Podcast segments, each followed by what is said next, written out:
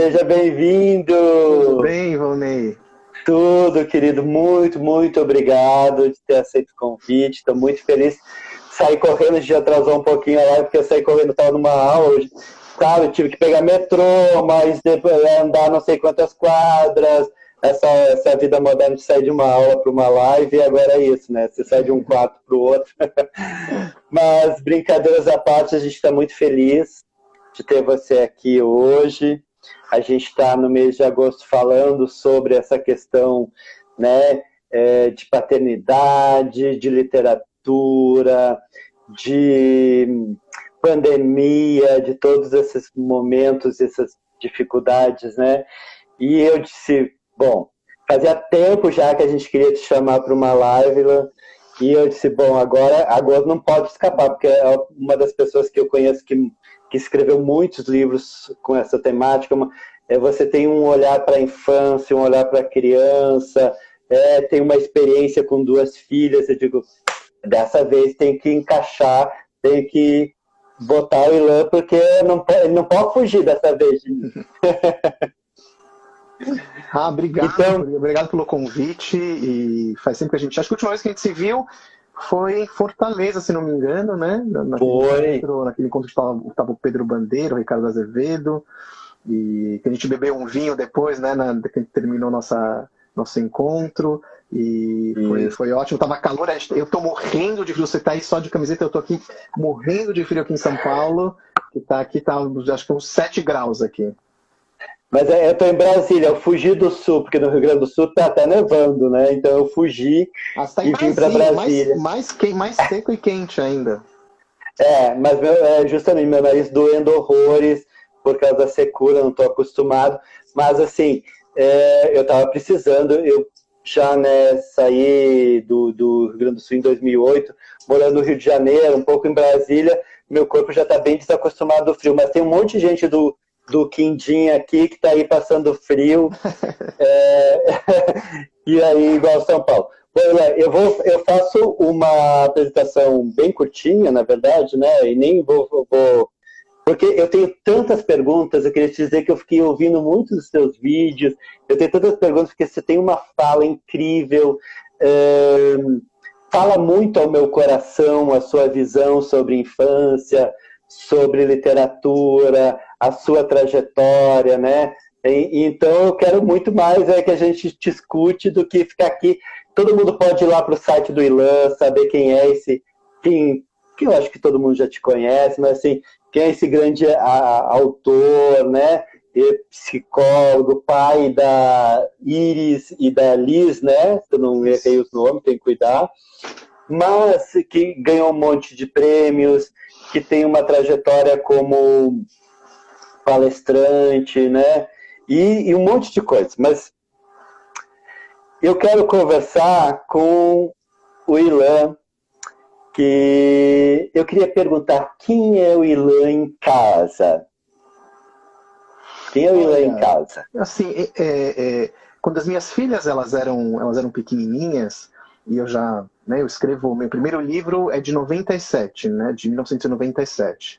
É, mas eu me torno, eu posso me considerar um autor é, profissional, ou seja, me dedicando quase que exclusivamente ao mundo dos livros, que tem a ver com publicar livro, falar sobre isso e tudo mais que está ao redor do mundo dos livros, talvez em 2004, quando a minha primeira filha nasce, né? Então, quando elas eram pequenas, as duas já sei lá, uma tinha três, outra tinha seis, dois e cinco. Eu já, já publicava livros, eu já estava circulando pelo país. E elas, elas nunca tinham muita noção disso, né? Dessa questão do meu pai é um escritor tudo mais. Então, em casa, eu sempre fui o pai delas, não o escritor, o escritor de livros e, e, e, e coisa parecida. Acho que as primeiras vezes que elas começaram a se tocar que eu era um escritor que escrevia livros e as pessoas gostavam dos livros e tudo mais, foi quando as amigas começaram a chegar aqui, aqui em casa, amigas já maiores, elas já crescidas, já na, na, entrando na escola, Fundamental 1, né, nessa... E as amigas falavam, o William é o pai? Eu, como assim? É, é seu pai, o William Breman? O, o autor do, das, princesas que soltam pum? O autor da Clara e de Gabriel? E elas falavam assim, mas por que, você está reagindo assim? E as meninas começavam, às vezes, amigas, a me abraçar, mas eu choravam, eu, eu aprendi a ler com seu pai. E as minhas filhas, elas não gostavam muito disso. Elas falavam, mas é meu pai, o que, você está falando isso? Você é um escritor? Mas é meu pai que para de fazer, para de falar isso.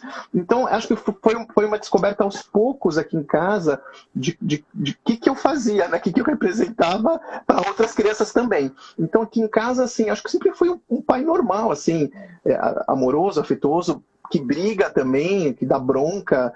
Ela sempre falou, né, que eu, eu, eu, quando eu vou dar bronca, que a coisa passou totalmente do limite, né? a coisa, quando a coisa ficou feia, é que eu. E, e, elas, e elas, ficam preocupadas, né? Porque elas sabem que eu, eu, vou, eu vou, vou sendo compreensível, mas quando a coisa parte aí para um absurdo, aí eu entro e falo, não, pai, não vai, agora vai, agora não tem jeito, agora vai ter briga, né? Então, acho que é um pai, um pai, pai normal, assim, acho que eu tive o privilégio acho que isso foi um privilégio, isso me ajudou muito, acho que na minha escrita, de na primeira infância das duas, é, foi no momento que eu decidi me dedicar somente ao mundo dos livros. Então eu, eu meio que me desliguei de tudo que, que tinha a ver com, com uma, uma um, um, trabalho é, formal e tradicional, é, que você tem que sair de casa às oito da manhã e chegar às cinco da tarde, para me dedicar trabalhava mais como escritor, mas, mas ele trabalhava em casa, né? E, e, estando em casa, eu, eu consegui estar muito próximo delas, desde bebezinhas, muito. Então, é, eu, eu, eu, Cara, eu troquei muita fralda, troquei muita roupa, errava, errava todas as cores, eu nunca acertei as cores. A minha esposa, ela sempre ela ria muito, né? E a gente lembra disso assim, a Thalia assim, gente, a gente, nossa, meu Deus, como eu errava a combinação. Porque o que acontece? Eu levava elas de, pro, pro berçário de manhã e, e depois ela que buscava. E, e como que eu estava aqui em casa, era uma coisa meio tranquila, a gente acordava, eu fazia tudo que tinha que fazer, dar de comer e tudo mais, por as roupas. E a combinação, quando elas voltavam, ela falava assim, Ilan, que combinação é essa que você fez? Né? Quer dizer, e, era, e eu, eu me divertia muito. Ou, ou as chuquinhas todas erradas, chuquinha tudo errado. Enfim, e eu me diver... e era uma coisa meio divertida. Então, esse, essa primeira infância delas é, foi uma, uma infância muito, muito rica, e de novo, acho que é privilegiada porque eu, eu consegui estar muito próximo e observar coisas que, que me fascinavam, é, é, coisas pequenas, detalhes, coisas singelas, né? E, e, que, e, que, me encantavam, né? Então, por exemplo, é, quando eu estava eu tava, é, aqui no meu escritório, trabalhando, a, a, a, Iris não tinha nascido, a Lisa era pequenininha, tinha dois anos e pouquinho, ela estava em casa nesse dia, não sei porque ela não tinha ido para o berçário, estava em casa, estava comigo, a, a Thalie não estava, e, e eu estava trabalhando, ouvindo música com a porta aberta, e fazendo, instalando os dedos assim, ó, instalando os dedos, instalando, instalando. Tava ouvindo música e lá com o meu computador. Aí chega a Liz e fala assim, papai. Aí eu paro, falo, o que foi, meu amor? Será que um dia eu vou conseguir fazer isso? E ela faz assim, só assim com a mão, porque não sai. Aí eu paro, sento no sofazinho que tinha no escritório, que não tem mais. Falo, o que, que você quer fazer isso aqui? É, papai, eu quero. Eu falei, não, quando você crescer, você vai conseguir tá bom, papai. Ela vai embora lá pro quarto dela, já pro quarto dela. Aí eu continuo fazendo, de repente eu tô, eu tô assobiando, né? Ah, assobiando com a música, ela volta e fala, pela, pela, papai, fala, que foi? Um dia eu vou conseguir fazer com essa soprar. E ela fala, ah, você, ah, você quer, você quer assobiar, assim, né? Assim, é isso. Eu falei, não, meu amor, quando você crescer, você vai conseguir. E de repente, quando ela foi para o escritório, eu parei o que eu estava escrevendo e mudei, abri uma página nova. Isso é uma coisa que se repete há anos na, na minha vida. Eu abri uma página nova e falei assim, gente, olha que legal. Uma criança pequena, ela não quer ser médica quando ela crescer. Ela não quer ser um engenheiro. Ela não, tipo, ela não quer ser uma bailarina ou um jogador de futebol. Uma criança de dois anos, quando ela quer estalar os dedos quando ela crescer. Ela quer saber mastigar chiclete, ela quer saber é, é, né, é, assobiar e eu comecei a fazer um livro que é, é, é um best-seller até hoje entre as crianças pequeninas, que é a Clara. Né? Tem a Clara e o Gabriel. Uhum. A, Clara, a Clara é a minha filha. Esse, esse comecinho dessa conversa, claro que isso, isso, gente, isso é só uma gota d'água dentro da, da cabeça que é a cabeça de um criador. Isso é uma gota d'água e vai expandir. Então, a partir disso que ela falou, eu fui construindo outras, outras situações. Mas, assim, é, é, essa relação com elas, dessa forma, disso que, isso que eu acabei de falar, tá, se repetiu dezenas e dezenas de vezes e sempre eu no registro, eu anotando, eu colocando isso no, na época no papel, na, no, na roupa para não esquecer, no, no, papel higiênico, no guardanapo, aonde for, porque, porque o esquecimento, eu sempre falo para as pessoas que, que querem escrever literatura, é, cara, hoje já tem celular, cara, você grava, mas não deixa, ah, eu vou lembrar, não vai, você vai, você vai esquecer.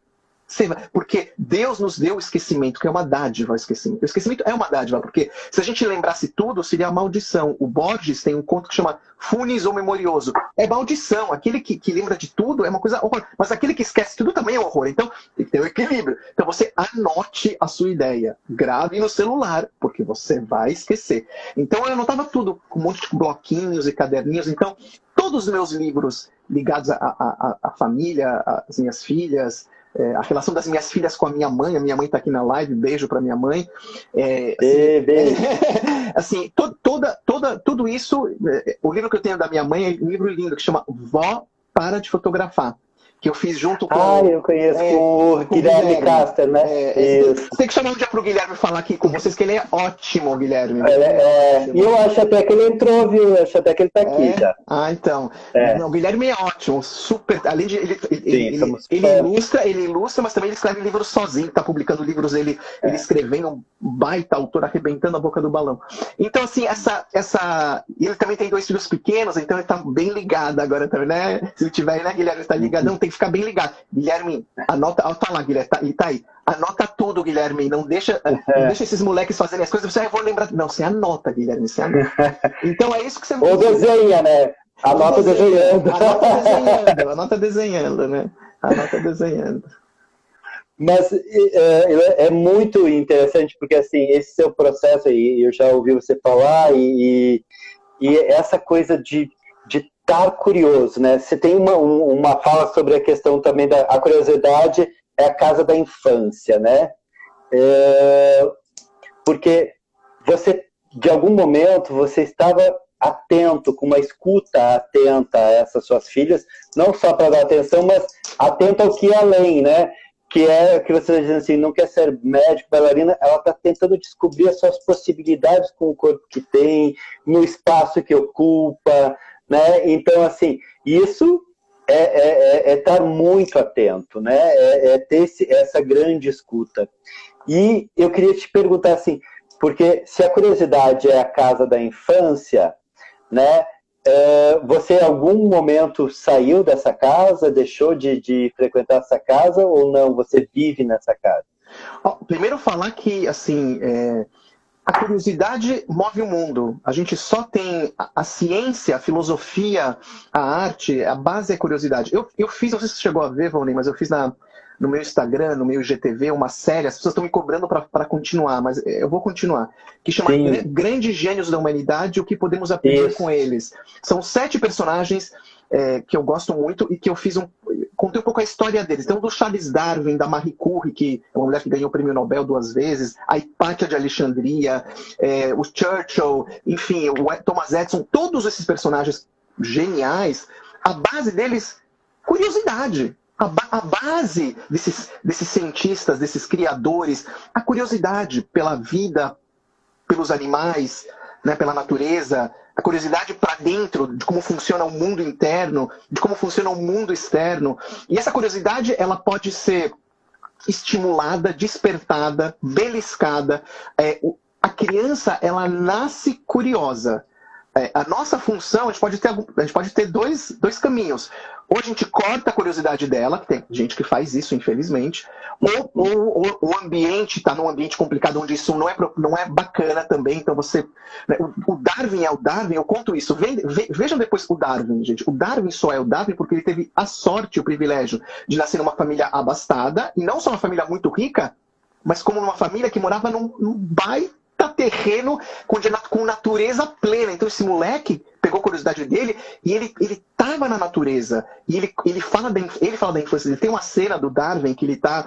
Ele fazia várias coleções. As minhas filhas também faziam coleções, até conto isso no vídeo.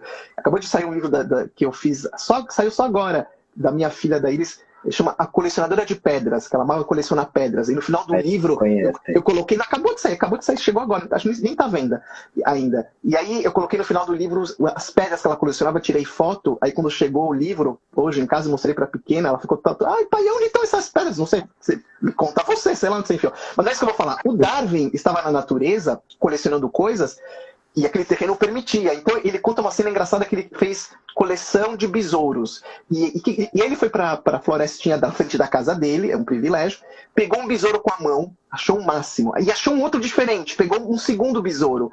Aí ele viu um terceiro besouro diferente, falou: não vou perder. São três. Colocou um na boca, e pegou terceiro. E na hora que ele colocou na boca e pegou terceiro, o que estava na boca soltou um ácido na boca dele.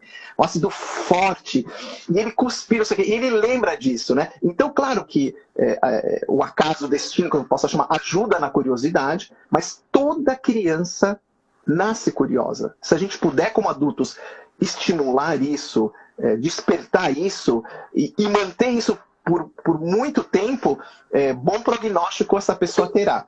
Eu, pessoalmente, eu tenho, claro, eu, eu sou muito curioso, mas tem momentos que você também te dá o famoso bloqueio, que você não está afim de ser curto, está afim de ficar quieto, que nem um, um molusco, que nem uma, um cara dentro do caracol, quer que ninguém te encha, você tem essa.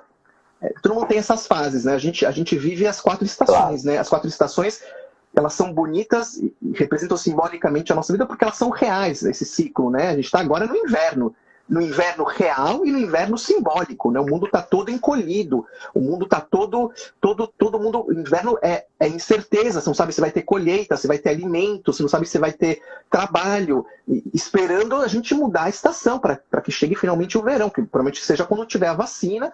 Interessante você fazer, falar, bom, primeiro eu digo para você Gente, eu, eu não vi pelo Instagram, eu vi pelo YouTube, que também está no YouTube, né? Os vídeos do que você fez, né? Então, assim, eu recomendo, acompanhem, que é incrível, eu, eu ouvi alguns. E num, eu ouvi uma entrevista sua também, é, queria falar um pouquinho sobre sua forma de, de, de, de produção. Você, você se divide, assim, se diz que tem três caminhos, né? O caminho do reconto, da criação clássica e das narrativas do cotidiano, né? Você é um pescador do cotidiano. Então, uh, conta pra gente, assim, nesse momento, inclusive, né, porque eu não sei se mudou muito para você a dinâmica dessa questão que a gente estava falando sobre a pandemia, como está tá encolhendo todo mundo, nós estamos nesse inverno, né? Uh, se uh, esse mudou alguma coisa nessa sua maneira de trabalhar? E o que, que significa ser esse, esse ter esses três caminhos nessa sua profissão como escritor? Olha, Rony, assim, eu não estou escrevendo assim, nada, nada, ficcional nesses cinco meses. O que eu estou escrevendo, nada, zero. É, escrevendo, assim, desenvolvendo ideias, essa é uma coisa que nunca parou de ter. Então, acontecem, continuam acontecendo coisas e eu vou só jogando no computador como ideias, né? Mas, mas assim, para desenvolver, que é uma coisa comum que eu sempre fiz, nada. O que eu estou escrevendo bastante, a gente pode chamar de não ficção, ou seja, estou escrevendo artigos para jornais, é, artigos para revista, para revistas, é, escrevendo coisas nas redes sociais, coisas mais reflexivas. Eu acho que esse momento ele, ele me pegou. Ele me pegou. Eu estava fazendo uma live com, com uma secretaria de educação semana passada, retrasada, sei lá, e no meio da conversa me veio uma, uma ideia, assim, uma ideia, assim, na hora, anotei do ladinho, mas era uma coisa de não ficção, ou seja, de, de texto, texto, é, um texto que, que não é literário, é um texto filosófico, um texto educativo, um texto, é, não vou chamar de crônica, até alguns pode ser até crônica. Enfim, eu estou mais nessa pegada agora que tem a ver com o momento. Então, nessa, por exemplo, nessa coisa com a, com a, com a secretaria, o que, que, que, que, que me veio na cabeça? Estava falando sobre pandemia e tudo mais, e eu tinha lido de manhã no jornal, o jornal me dá muitas ideias também, né? Leio, adoro ler jornal.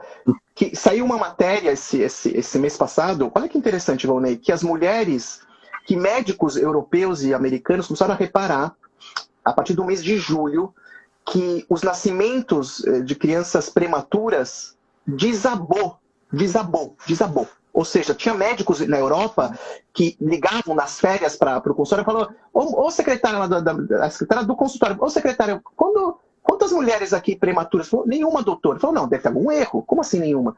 E ele começou, esse médico começou a ligar para vários consultórios da Europa e era uma coisa dos Estados Unidos que era assim. Na pandemia, o nascimento de prematuros desabou. Por quê? Aí começou, na matéria dizia, por que hipóteses? Porque as mulheres estavam em casa mais tranquilas, menos estressadas, menos estressadas que a vida geral, menos poluição, a poluição tinha a ver também com, tinha pesquisas mostrando com a poluição com o nascimento prematuro, e estava tudo muito, muito mais tranquilo e sereno. E quando eu pensei nisso, eu falei, gente, me veio essa, esse insight no meio de uma live, e eu fui escrever a respeito. Pois isso está tá no meu Instagram que eu escrevi, que é o quê? Eu falei assim, gente, olha que interessante, a gente está saindo de um modo coelho para o modo tartaruga. O modo coelho é um modo muito é, assim, é legal, é, é, é, correria, animação. Só que coelho, ele, ele vive dois, três anos na natureza e morre. Coelho tem um monte de filhos. Eu até brinquei no meu texto, imagina. Imagina o home office do coelho com 20 mil filhos. É uma coisa enlouquecedor. Então, a sociedade estava no modo, modo coelho, que é uma coisa rápida, pá, pá, pá, festa, pá, pá, pá. Só que baita estresse. E estamos indo agora para o modo tartaruga. O que é o modo tartaruga? A tartaruga ela é mais lenta. Só que, olha que legal, o home office da tartaruga é no próprio casco. Ela pode entrar, fazer seu trabalho lá dentro. Ela vive na natureza 70, 80 anos, podendo chegar a 120, 130, como a tartaruga do Darwin. É, então, assim, a coisa do prematuro, eu fiz a ligação do prematuro com o modo coelho e o modo tartaruga durante uma live. Olha uma cabeça de maluco que eu sou. Durante uma live me veio a ideia do coelho da tartaruga com o texto que eu tinha lido de manhã. A partir disso, o que eu fiz? Escrevi um texto, depois acompanhe, está no, tá no, um dos posts do meu Instagram, a respeito, a respeito disso.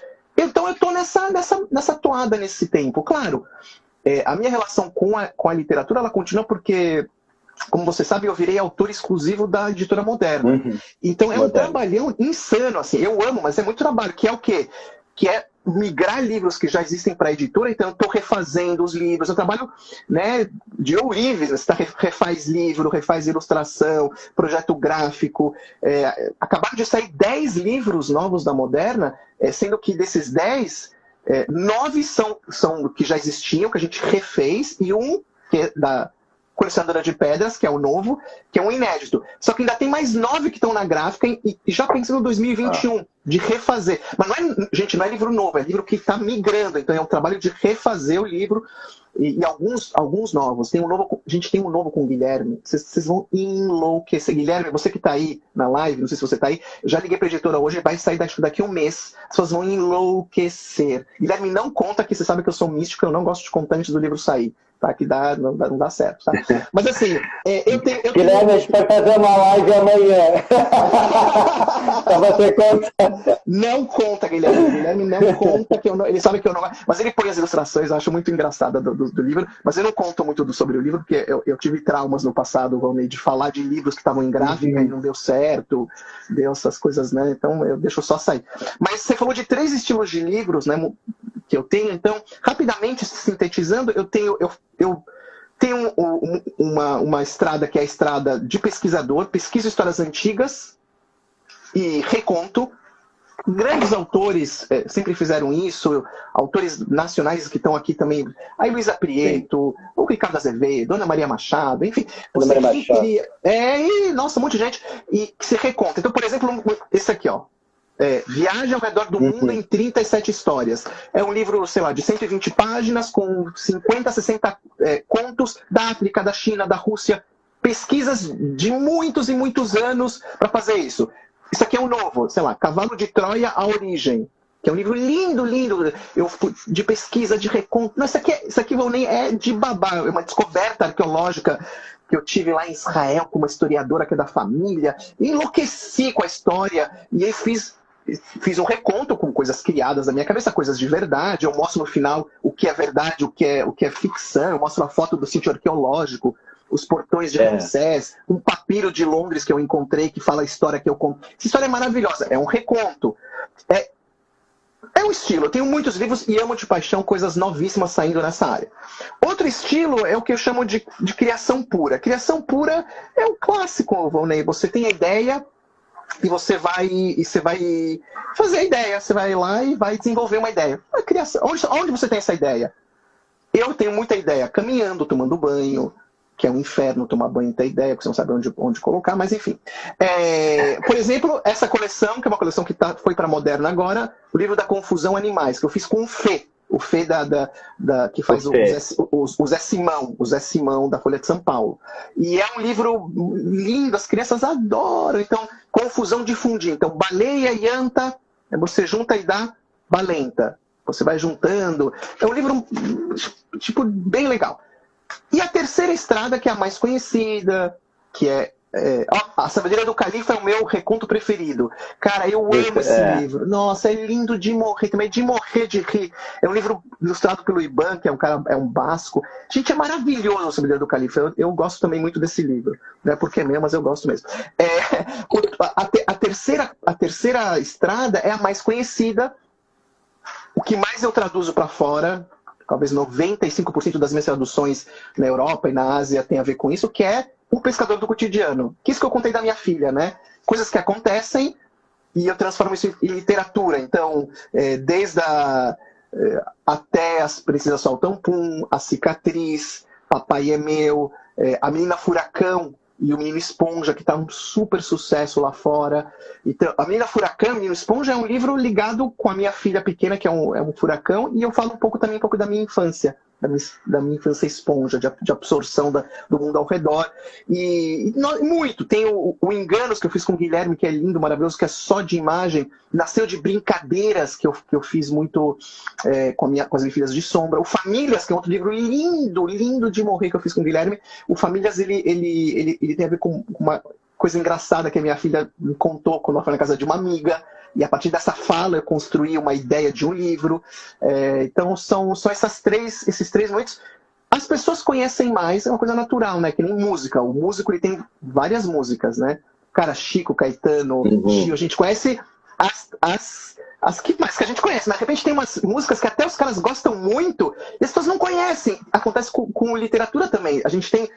Eu tenho essas vertentes, todas as pessoas se apaixonam e se ligam mais às histórias do cotidiano e às vezes nem sabem que eu escrevo reconto. Então, o esforço que eu faço é de mostrar que eu faço também reconto e, eu, e eu gosto demais, né? Um livro como O que a Terra está falando, que é um livro maravilhoso, que fala sobre conflitos de terra. Eu, eu, eu quero falar para olha, eu faço, eu pesquiso há muitos anos e conheçam, né? Mas a gente não pode obrigar o leitor, né? O leitor ele, ele, ele tem esses afetos, que nem música. O cara gosta daquelas músicas. É como eu também, né? Às vezes você tem um cantor bandas, The Cure, que eu adoro.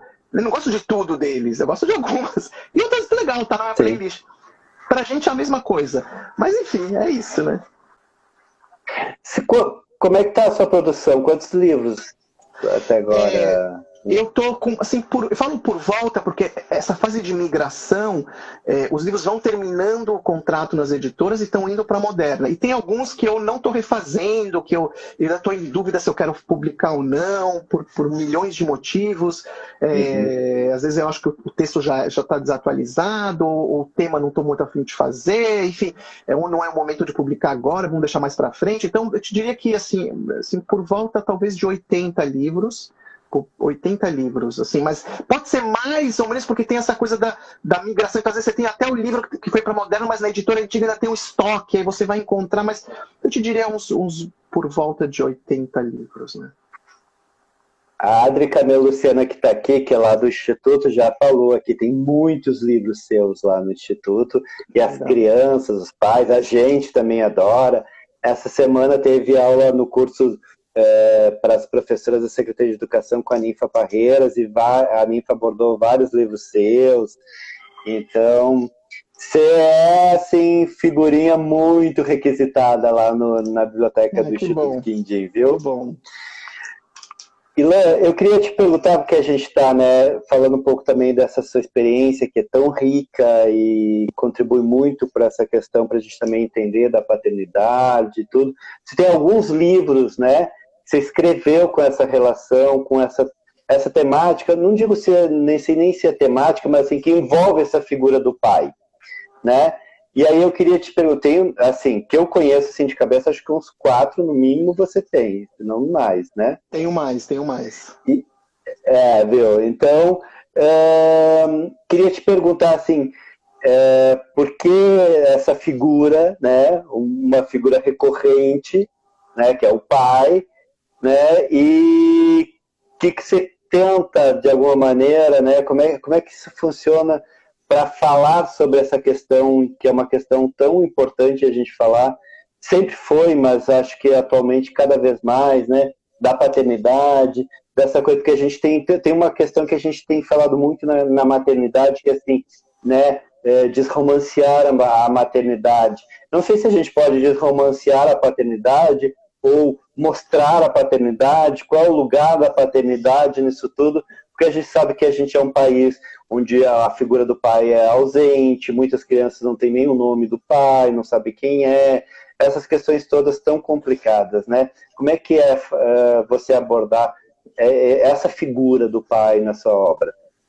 Ó, assim, só para tentar relembrar aqui com, com você, ver se eu vou conseguir. Mas tem, ó, tem o. A André falou: tem o pai não fui eu, tem o pai que inventou, Isso. Papai é meu, pai cabide, pai todos os animais saltam pum. Cinco por enquanto. Agora não sei se tem. Pode ter. Tem alguns que que a, o pai aparece, mas talvez não, não, esteja no título, né? De mãe, vamos falar que não tem, eu tenho o Manhê, que, que é também com Guilherme. E estou fazendo agora um com Guilherme também. Guilherme não conta, Guilherme. Eu não vou falar nunca mais com você se contar, hein? Amanhã, Guilherme. Não, Guilherme, você vai contar. Eu tenho, a gente está fazendo com o Guilherme, que é sobre mãe também, que tá divino, maravilhoso, engraçadíssimo. As, pessoas, as mães vão se vão delirar. É, tá 5 a 2 né? Você vê 5 de pai, aqui 2 dois de mãe no título. É, olha, Volney, eu, eu, eu sempre falo que eu, eu deixo para os teóricos, para os acadêmicos, assim como você, para interpretarem o que nós autores fazemos. Eu, eu não racionalizo. Ah lá, mamãe é um lobo, é verdade, obrigado. Não, Sim, é, eu não racionalizo é, dessa forma a, a literatura. Assim. É, eu não escrevi nenhum desses livros pensando em educação, em ensinar algum valor ou alguma moral. Eu não fiz esse livro pensando em paternidade, em mostrar para o pai. Não porque eu não fiz isso é que faz tudo isso. Esse é o bonito da arte, porque eu não tive essa intenção, é que o livro chega tão próximo do outro. Tem uma, uma honestidade, acho que, acho que quando o, o leitor percebe isso, essa honestidade, não, ele está fazendo o livro, ele está falando dele, ele não está aqui racionalizando, fazendo tudo mais. Mas é evidente que tudo isso está presente. Esse é o papel, por exemplo, de um crítico literário como você, de, de mostrar. É que nem a pintura, quando o cara está pintando ele não está pensando depois naquilo que o crítico literário, crítico da pintura fala, ele, ele, ele, ele traduz, interpreta uma ação que às vezes nem o artista sabe que ele teve. Eu, eu, eu acho isso demais. Na Europa, quando as pessoas escrevem muitas resenhas dos meus livros na Europa, muitas, e eu me divirto muito porque eu me acho tão inteligente. Fala assim, cara, porque o Ilan falou isso, é, fez esse livro por causa disso, disso. Eu falei, gente, cara, eu fiz. Não, daí ele falou, eu fiz, né?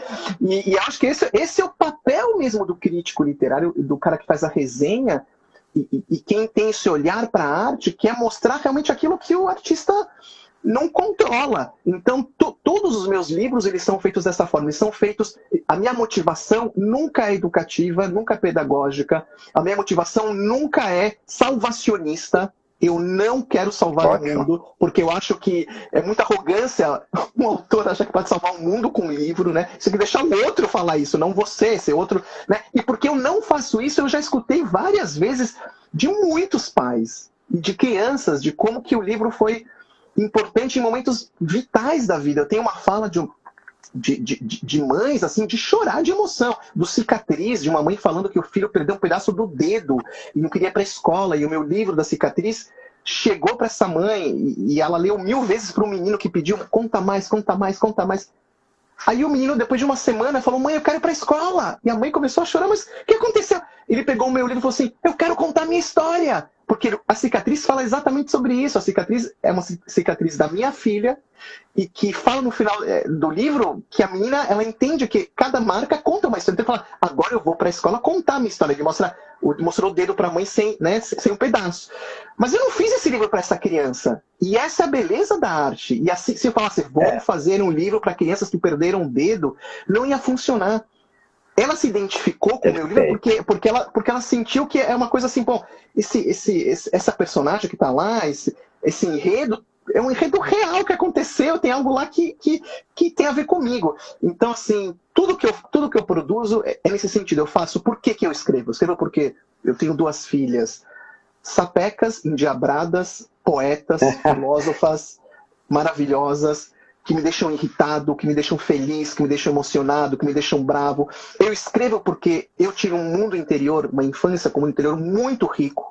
Né? Eu era uma criança muito sonhadora, muito imaginativa. Eu escrevo porque eu sofro, porque eu sou ansioso, porque eu amo, porque, porque, porque eu sou curioso, né? Eu escrevo porque eu me divirto escrevendo, porque eu me emociono escrevendo, é, eu, eu, eu, eu, eu, entro em êxtase quando eu estou lá criando as minhas. É por isso. Aí depois que isso fica pronto, isso não me pertence mais. Pertence a, a vocês, a vocês leitores, pertence a todo mundo. E cada um faz o que quiser com a missa. Você pode, pode detestar, pode amar, pode pegar para si, falar assim, isso acontece muito. Tem pessoas que acham que eu faço livros para determinados grupos e cada grupo briga com não, ele fez para gente. Eu me divirto, porque só eu acho que só uma, acho que só uma obra de qualidade ela pode ter essa, esses poros de penetração. Né? Você pode se projetar na obra de, diversos, de diversas formas. E, e, se ela não é muito fechada, talvez isso não, não, não, não desse para acontecer. Então, é, eu fico feliz quando acontece isso. Não, Ian, você fez esse livro para os hospitais. Eu falo, não, não fiz, mas tudo bem. Pode... Não, não, ele fez esse livro para as mães assim assado. Não, ele fez. Maravilhoso. Quanto mais acontece isso, mais eu fico feliz. Então, no momento que eu, que eu publico, não pertence mais ao, ao, a minha a minha alçada pertence à alçada dos leitores e façam do livro, da história, o que vocês quiserem. Não, não, é assim que funciona a arte, né? Não, é perfeito. E a, a, provocação foi essa. Eu acho ótimo você dizer isso, porque o Ricardo Azevedo também semana passada falou dessa questão assim, ah, da temática, né? Ah, foi encomendado. É, gente, é isso mesmo, né? É esse fluxo, é, é, é, é essa pulsão artística que toma forma. É claro que um escritor, né, sabe lidar com esta forma, vai trabalhando, porque você vai escrevendo com a, a, as características que você quer colocar no texto, mas é puro fluxo, né? E depois vai lapidando isso. Isso, é isso é importante, aí... Isso é importante. É, é, é, o fluxo, mas pessoal, depois que eu tenho o fluxo e estou lá me divertindo ou sofrendo, tem a parte racional. Aí tá a parte racional. Aí você tem as, as revisões, você tem a reescrita, que é essa parte mais, mais da lógica entrando. Mas o processo motivador não, não funciona assim. Mas depois, claro, você vai entregar para a editora o mais lapidado possível. E aí entra a razão e entra Sim. Componentes aí de estruturação de enredo, de história né? E, e aí eu queria te fazer uma provocação, porque você é defensor do politicamente incorreto.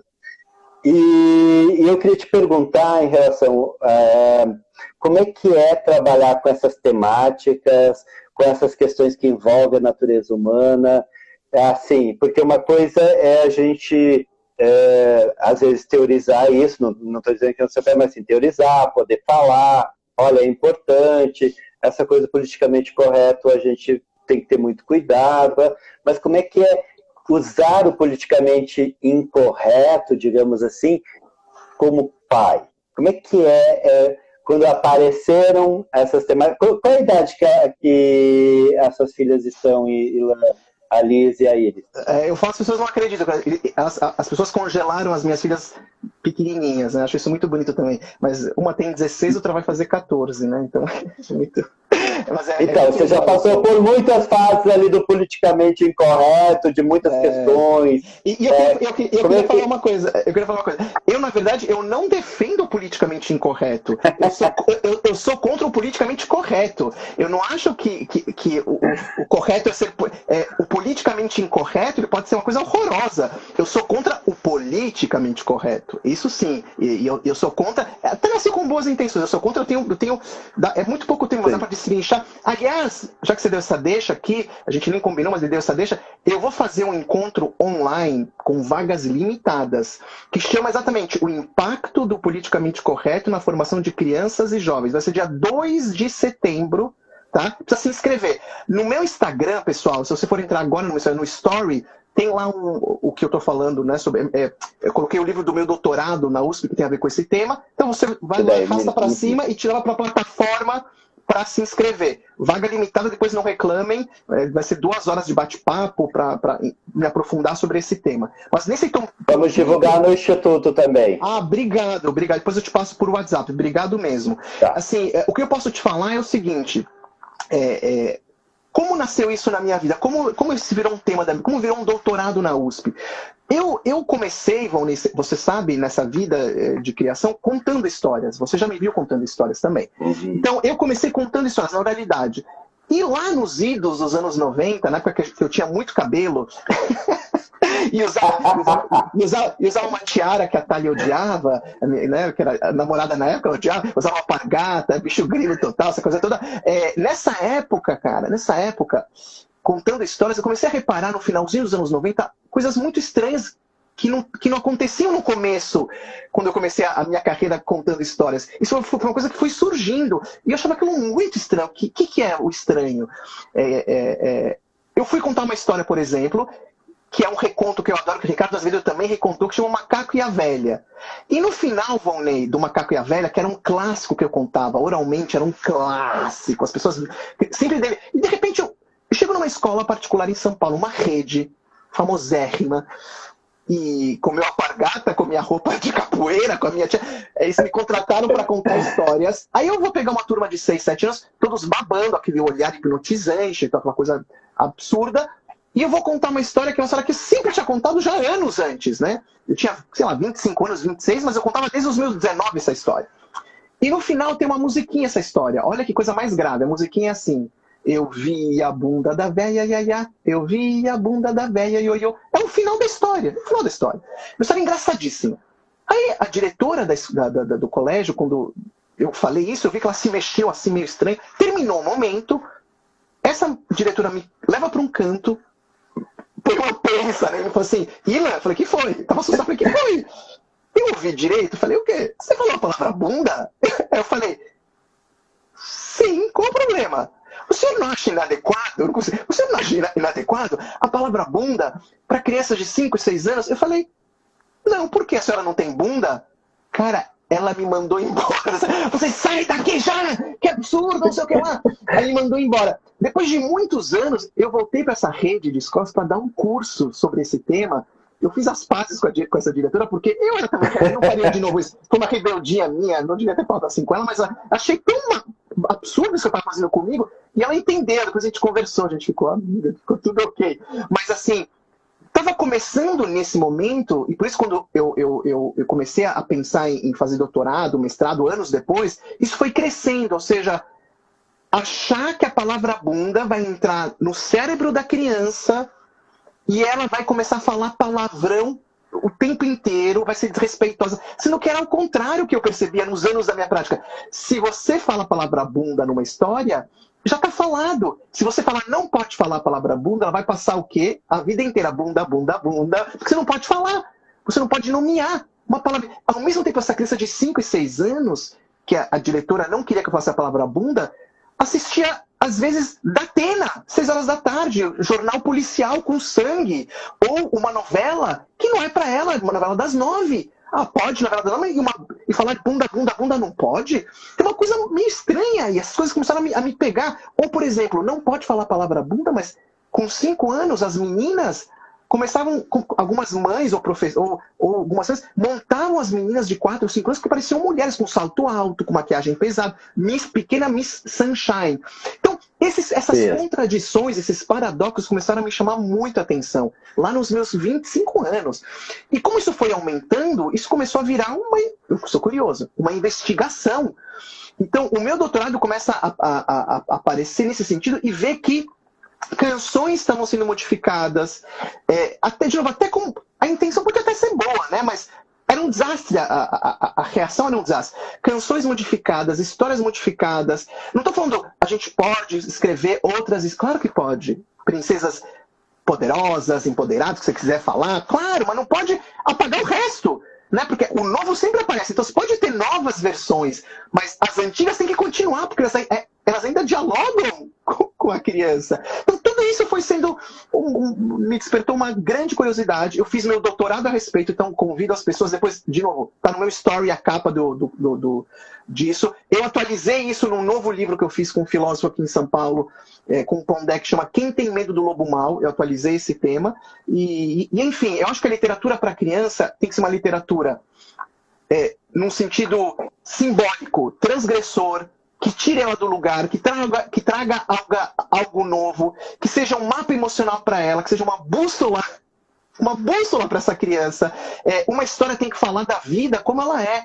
Né? Claro, com bom senso, não, você não, não mostra para uma criança pequena o massacre da Serra Elétrica, pelo amor de Deus. Fred Krueger, vem cá, minha filha de dois anos. Vou... Não, mas bons livros de qualidade para criança desde cedo, eles vão falar que a vida, a vida, ela é bonita, mas ela também tem um lado feio, tem um lado triste.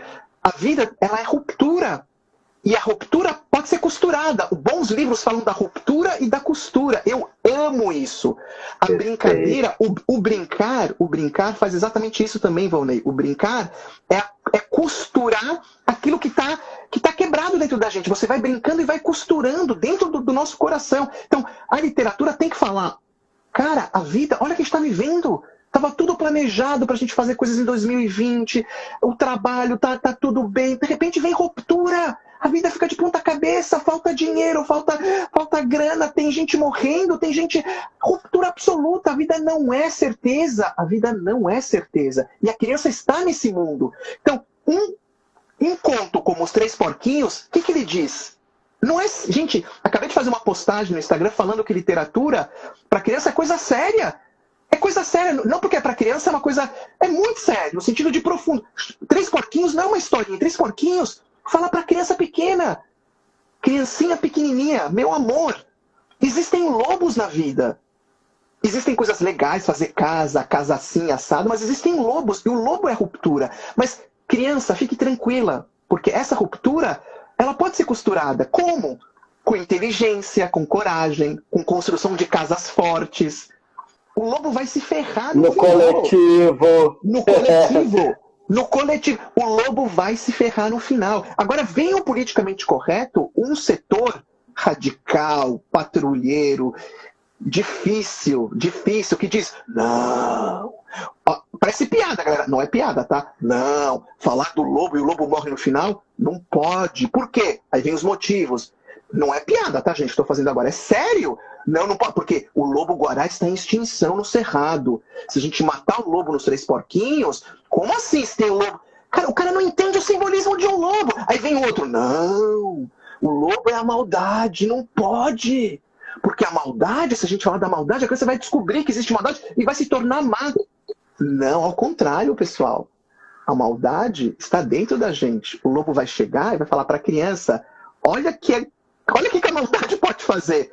É uma válvula de escape. O lobo é o que mais a criança precisa ter como, como relação de dizer, porra, então é isso que eu sinto? É um lobo que mora dentro do meu coração quando os meus pais brigam comigo e eu quero, eu quero beliscar os meus pais? Ah, é um lobo que mora dentro comigo quando nasce um irmão e eu tenho vontade de esganar esse irmão? É sim, é o lobo. Então, se o politicamente correto fala tira o lobo, aonde vai tudo isso? Eu te digo, sabe para onde vai? É o que está acontecendo no mundo. Nunca no mundo as crianças foram tão medicadas. Nunca no mundo as pessoas foram tão aprisionadas nisso, porque como elas não conseguem mais colocar para fora de, um momento, de uma forma tranquila, serena, linda que é pelas histórias, pela música, elas estão começando a ter transtorno, e estão começando. Transtorno, mais indisciplina, mais ansiedade, mais doenças psicossomáticas. Eu não estou inventando. Entrem na OMS, a famosa Organização Mundial da Saúde, e vejam os índices de uso de remédio para criança. Brasil campeão. Então, se está dando errado, por que continuamos querendo tirar o lobo? Ou a bruxa? Ou, ou mudar algumas palavras, porque você acha que esta palavra vai tornar a criança é, é, é, intolerante, misógina. Gente, o que torna uma criança, vou contar para vocês, intolerante, racista, misógina, são modelos de adultos intolerantes, racistas, misóginos. Quando os pais, eu, eu conheço eu conheço pais que chegaram para mim e falaram assim, muito engraçado esses pais. Muitos anos eu conheço, tá? Com filhos pequenos também, na época a gente também tinha filhos pequenos. Ilan, assim, tá, tá, tá, pode falar. Você já pensou em escrever um livro? As pessoas falam isso muito para mim, né? Você já pensou em escrever? Você já pensou em escrever um livro sobre tolerância e paz? Por dentro, eu comecei a gargalhar, porque eu, sou uma pessoa muito educada, eu sou muito educado. Então eu, não, eu fiquei tranquilo e sereno, né? Eu falei, não, não, eu nunca pensei. Mas por, por que eu estava gargalhando? Porque este casal que queria que eu escrevesse livros de tolerância e paz para os filhos é um casal que se mata diariamente, que se desrespeita, que grita um com o outro. Não há livro no mundo que fale para esses meninos o que é tolerância e paz. Se na casa não existe tolerância e paz, não há. Não há. É isso que estão sugando todo dia. Então, a tolerância e a paz começam em casa. Vocês, vocês pais que querem tolerância e paz, preste atenção como você trata o seu companheiro, sua companheira, como você trata o zelador do seu prédio, como você trata a pessoa que limpa a sua rua, como você trata o garçom, como você trata o outro ser humano. A partir desse momento a gente pode pensar em escrever livros sobre tolerância e paz, mas não ao contrário. A mesma coisa vale pra, pra, em relação à mulher, em relação a, a todas as minorias que você possa imaginar. Mas hoje se inverteu, as pessoas estão enlouquecidas. Então, que, eles estão achando que o livro tem esse papel é, é, é, é moralizante, edificante, e esquece que a criança está olhando para ecologia. Cara, alguém nesse mundo acha que ecologia não é importante? Uma das coisas mais importantes que a gente. Cara, ecologia. Cara, ecologia. Quem quer destruir floresta? Só um psicopata quer destruir floresta. psicopata quer destruir. Cara, a gente quer preservar floresta, porque, aliás, floresta dá dinheiro se o cara for esperto. Né? Você ter biodiversidade e tudo mais. Né? Você quer um, um ar. Quem quer respirar ar sujo? Cara, ninguém quer respirar sujo. Então, mas ecologia, na minha humilde opinião, quem tem que ensinar para a criança somos nós como modelos de ecologia. Você recicla lixo em casa? Então por que você pede para o autor fazer livro sobre ecologia? Se você não recicla lixo em casa? Você abre o seu carro e joga uma latinha no chão, um papel no chão? Então não peça para o outro fazer um livro sobre ecologia. No, no, no momento que você faz isso em casa, tá bom. Vamos conversar sobre livros, sobre ecologia, sobre isso. Mas está tudo invertido. Vira um peso enorme para o autor que não é o papel dele. O papel do autor é, é completamente diferente desse papel. Então, assim, é, é, é, um assunto muito longo, eu amo esse assunto. Venham no meu encontro, pelo amor de Deus, apareçam lá. Vocês vão sim, vamos divulgar e a gente vamos, vamos sim. Vão aparecer, mas é um assunto vamos. muito longo e, e, e assim, o, o, que mais eu acho importante, assim, é essa coisa de ter na cabeça, Valnei, cara, e o politicamente correto em algumas vertentes, ele é muito hipócrita, cara. Você não viu agora a Ellen DeGeneres, é. que é uma, é, uma, é uma super apresentadora americana, Ellen DeGeneres, que sempre americana. falou sobre. Ellen, americana, que sempre falou sobre. Eu assisti o programa dela algumas vezes. Nossa, sempre kind, tem que ser gentil com o outro, tem que ser amoroso. Era um discurso bem politicamente correto. E agora se descobriu que era um inferno a produção dela, está sendo processada, todo mundo malta racismo, é, problema salarial. Só que para fora era uma coisa e para dentro era diferente. Então, é, antes de você, é, acho que querer essas pautas, seja você essas pautas. Como, como, uhum. como, como, Aristóteles dizia. Aristóteles dizia que a virtude, a virtude não vale nada se ela for só falada. A virtude tem que ser praticada. E não você se exaltar, olha como eu sou bom, deixa o outro falar, deixa o outro observar. Não fica assim, ah, porque eu sou bom, porque eu. Não, não. Você apenas faça porque você acredita nisso. Exemplo, vou te dar um exemplo. Eu, há anos, uma coisa minha, eu falo bom dia, boa tarde, por favor, obrigado, há anos para as pessoas que estão à minha volta no prédio que eu moro, no condomínio. As pessoas falam meu nome, eu falo o nome deles, bom dia.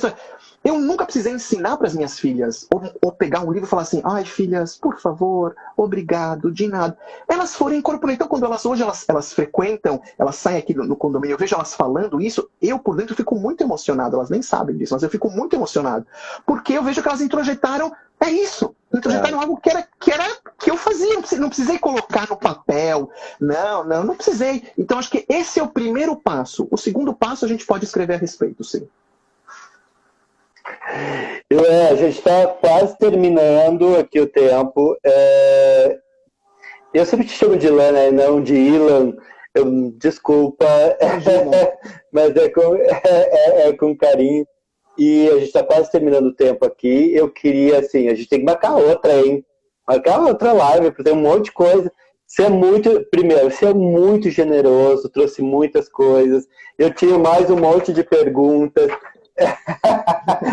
e, e, assim, queria muito te agradecer, porque acho que, assim, gente, foi uma aula, foi sensacional aqui. A Verônica Lessa está dizendo, está todo mundo elogiando, todo mundo falando. E realmente, assim, você tem uma visão tão ampla de, né, e do seu dia a dia, mas também como estudioso, você é um grande estudioso, né, a gente vê que você pesquisa, tem conteúdo, é, então isso é importante, sabe, e, e, que leva tudo que você faz com uma qualidade, com uma generosidade, né? Que é isso que estava dizendo agora.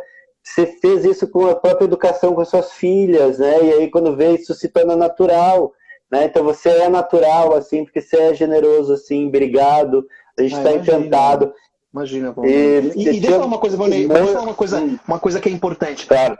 É, nesse momento que a gente está vivendo, é de extrema importância vocês lerem histórias para essas crianças, tá? Leiam história, crianças pequenas. As minhas, as minhas é inferno do TikTok. Eu odeio TikTok, eu odeio. Filhas, saiam do TikTok. Mas assim, os, as crianças pequenas, as, as, pequenininhas, primeira infância, segunda infância, é, é super importante, tá? Então vocês, por favor, não deixem de compartilhar histórias com essas crianças. É a costura, é a costura que elas precisam. Brincar e história, são essas duas coisas principais. Brincadeiras, não no celular, celular também pode de vez em quando, mas não só, tá? É, brincadeiras reais e histórias. Histórias não só de vídeo também. Histórias, você pai, você mãe, você, quem tá, consegue estar tá com a criança por perto, contando, lendo. É momento de costurar, de ajudar essa costura que a gente está fragmentado, a gente está quebrado, estamos quebrados. Então, para a gente juntar as pecinhas, costurar as pecinhas, dar essa cola, a cola é a palavra, a cola é o brincar. Então, junta, junta isso, tá? Não, não, não, não deixem. Queria agradecer demais as suas palavras também, Valnei. Adorei. Eu sou bem tagarela, desculpa que eu, esse tema eu sou, eu sou apaixonado pela. eu sou apaixonado pela, pela, pelo, pelo tema.